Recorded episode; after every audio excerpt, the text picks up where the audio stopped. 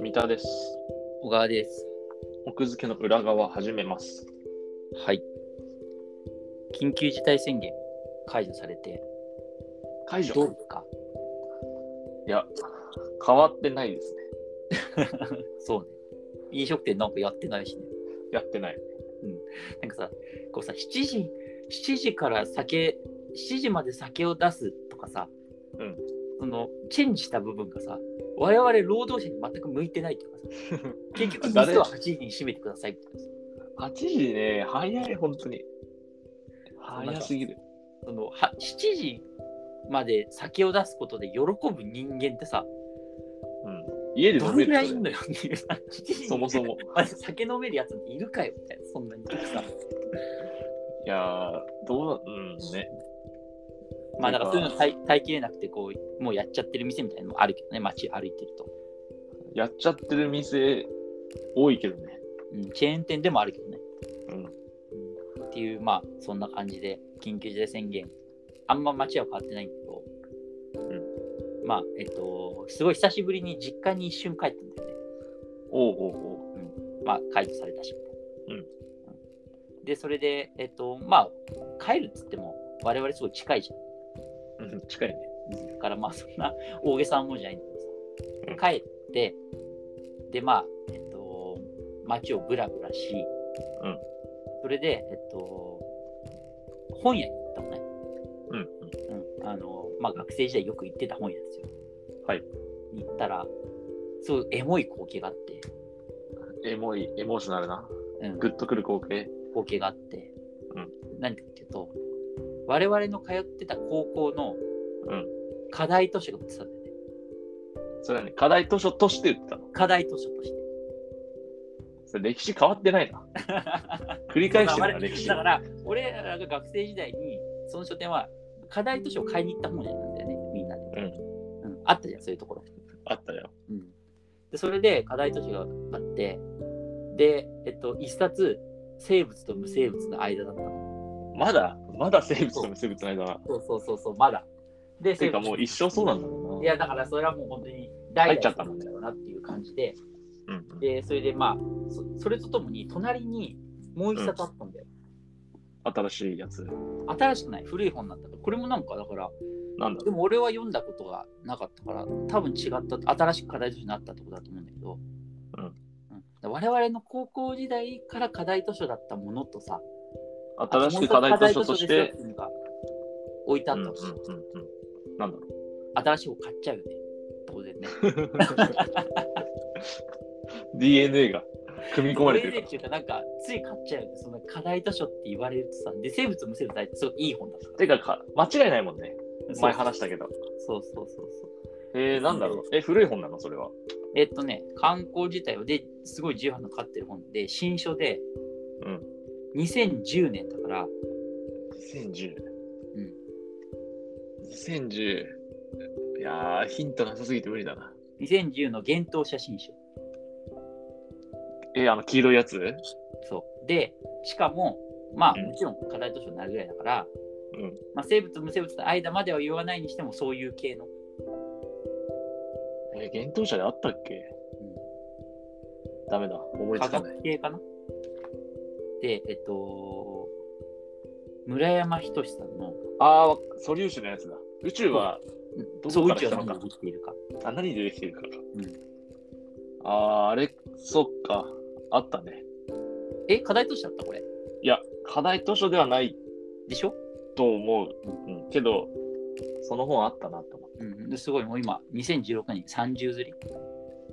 そんな売れてるんだ。そうそうそうそうそう。えー、村山仁志さんって一時期結構テレビとかも出てたよね。テレビ出てた NHK とか出てた気がする。ん。その頃ちゃんと僕は科学少年だったんで。あれ出てたんじゃないその、えっ、と、ニュートリノ。ヒックス粒子で出てたね。あ、そうなんだ。うんっていうんで、まあ、宇宙は何でできているで、いかにもじゃないなんか、いかにも 課題としてなりそうな。うーん、そうね。まあ、てか、理理系に振りすぎじゃない課題図書は。え い大や丈そう夫だよね。いや、それは昔から思ってた。生物学と物理の方でしょだって2冊、二冊並べたら。そうなんだろうね。うん。ね。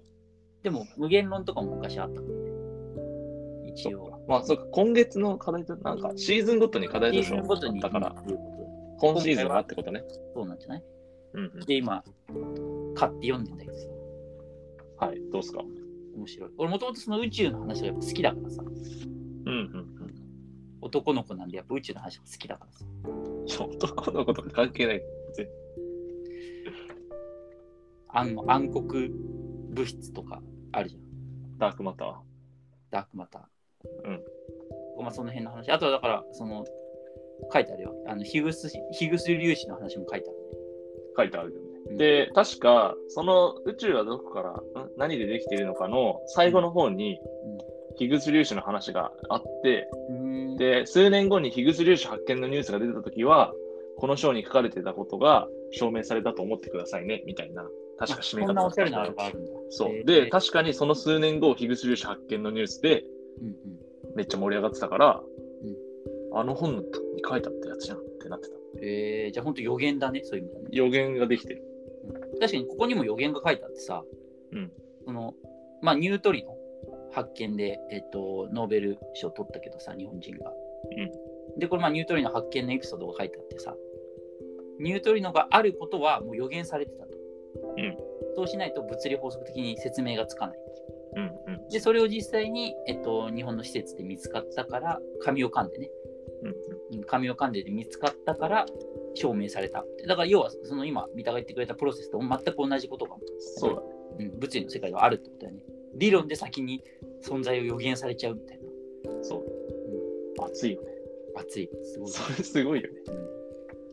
うんで今、えっと、ちょっと素粒子っていう話も出てたけど、うんまあ、なんか宇宙っていうすごく大きなものが実は素粒子っていうもう本当に我々が科学とかになる原子よりもちっちゃいうんもので説明できる、うんで、まあ、構築されてるっていうのを、まあ、そのだからのすごくミクロな世界とめちゃくちゃマクロな世界を行ったり来たりするみたいな。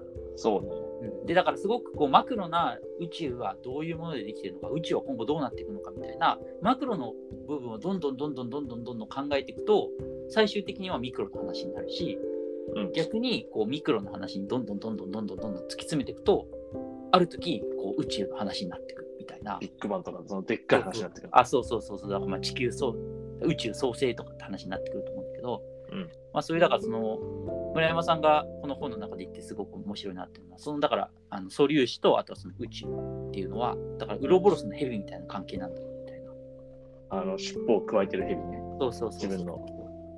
だからそっちを突き詰めたらこっちにつながるしこっちを突き詰めたらこっちにつながるしみたいな感じで、すごくこう本の中でもあの煩雑に分かりづらくなるこ分かりづらくなくそう行ったり来たりするうんうん素粒子の世界と宇宙の世界をこううまくこう説明してくれるっていう意味ですごく、まあ、全然読んでる途中だからまだよく分かってない部分はあるんだけどそれがすごく面白いなっていう三十釣りしてるだけあるな。そうそうやっぱりだから宇宙は何でできているのかっていうとこだけでまず面白いじゃんうん。それをこう第一人者が語るって時点で面白いんだけどプラスアルファそういうそのさなんかすごくこうスケールの、スケール。ルの大きい移動がね小さなうん、ちゃんとしたこうテーマみたいのがあるから、うん、うん。そういう意味ですごい二重で面白いんだよねきっとね。その素粒子のそのさ、うん僕がその本読んだ時思ったのは、うんその原子のさらに下の階層に素粒子があるっていう。うんで、素粒子の下もどうせあるんでしょみたいなふうに思ったんだよ。うんうん、えっとククオークとかそうなんじゃないのクオークって素粒子でしょクオークが素粒子か。うん。なるほど、ね。でもなんかどうせ、いや僕もうその、なんだろう、最新の研究とかわかんないってないけど、うんクオークもなんか、クオークを構成するものもうん、あるんじゃないのまあまあなんとなくそういう感じもするよね。その一番こそうそう。原はい点のところ。う原点までいけてないって感じするよ。で、それの疑問を持ってた時に、うんまた別の本でうん読んで、どの本だったか忘れたんだけど、読んですごい印象に残ってるのが、その何かの構成要素を見つけた時に、うんその構成要素が規則を持ってなんか順番で並べられたりしたとき、例えば原子だったらさ、周期表で並べられるじゃん。うんある特徴の傾向で。うんうんで、クオークも確か、ある特徴と傾向で、なんか表みたいな風に落とし込めるんだよ。うんで、その僕が読んだ本に書いてあったのが、そのある構成要素が、うんその、なんていうのかな、その規律を持ってというか、うん特徴や傾向を持って並べられたときは、うんさらにその下に階層が絶対あると。へえなぜなら、その、本当に最小の単位まで分解してったら、んそいつらは等し、なんか等価にならないとおかしいよね、みたいな。あそうのどれもが対等になってないとまとめられるとかっていそうそうのがないってことそうんどれもが対等になってないと、対等になってなくて変なグラデーションを持ってるんだとしたら、うんその下にそいつらの差異を作り出してる構成要素が絶対あるはずみたいな、うーんなるほどなんか意味深なこと言ってて、はいはいあでも確かにそうかもって、なんか共通の性質を持っているってことは、んその共通の性質たらしめてるもそうのそうそう、が要素があるそう共通で持ってるって可能性が高いってことそう。ああなるほどね、はいだから、その、並べられちゃったとき、なんか、傾向とか見えたときは、その1個下まだある、みたいな。うーんで、クォークも並べられてたから、なんか、1個下あんのかなとかうんうんうん思っなるたほど記憶がある。はいそういう意味で宇宙とか、その、いっちゃん最先端行ってる人とか、頭の中もうぐちゃぐちゃになってんだろうなって思う。ま大あ変なことになってんだろうなって。うんあとあれだよねきっとそういうのをさ見てるとさこれ宇宙研究してる人とか物理学やってる人とかってさうん急になんかこうさあの神に傾倒し始めるような人も現れる数学科とかもそうだけどさいや、もう、深淵が見えちゃうでしょ。そうだから本当に本当危ういんだろうねそういう意味では本当人間のこうさ理性の処理能力を超えたさ 世界があんだろうねいやーね、すごい。みんななんか危機として話してるけどね。うんそうそうそうそういや本当面白いよねきっとねうんこうやって読むだけで面白いんだから、そう。現場はもう、ルンルンなんだろうな。苦悩しつつも、うん、もちろんということで課題図書発掘。発掘読んでますいいね、それ。また行こうかなシーズンが変わったらシーズン勝ってね、今の課題図書を探しに。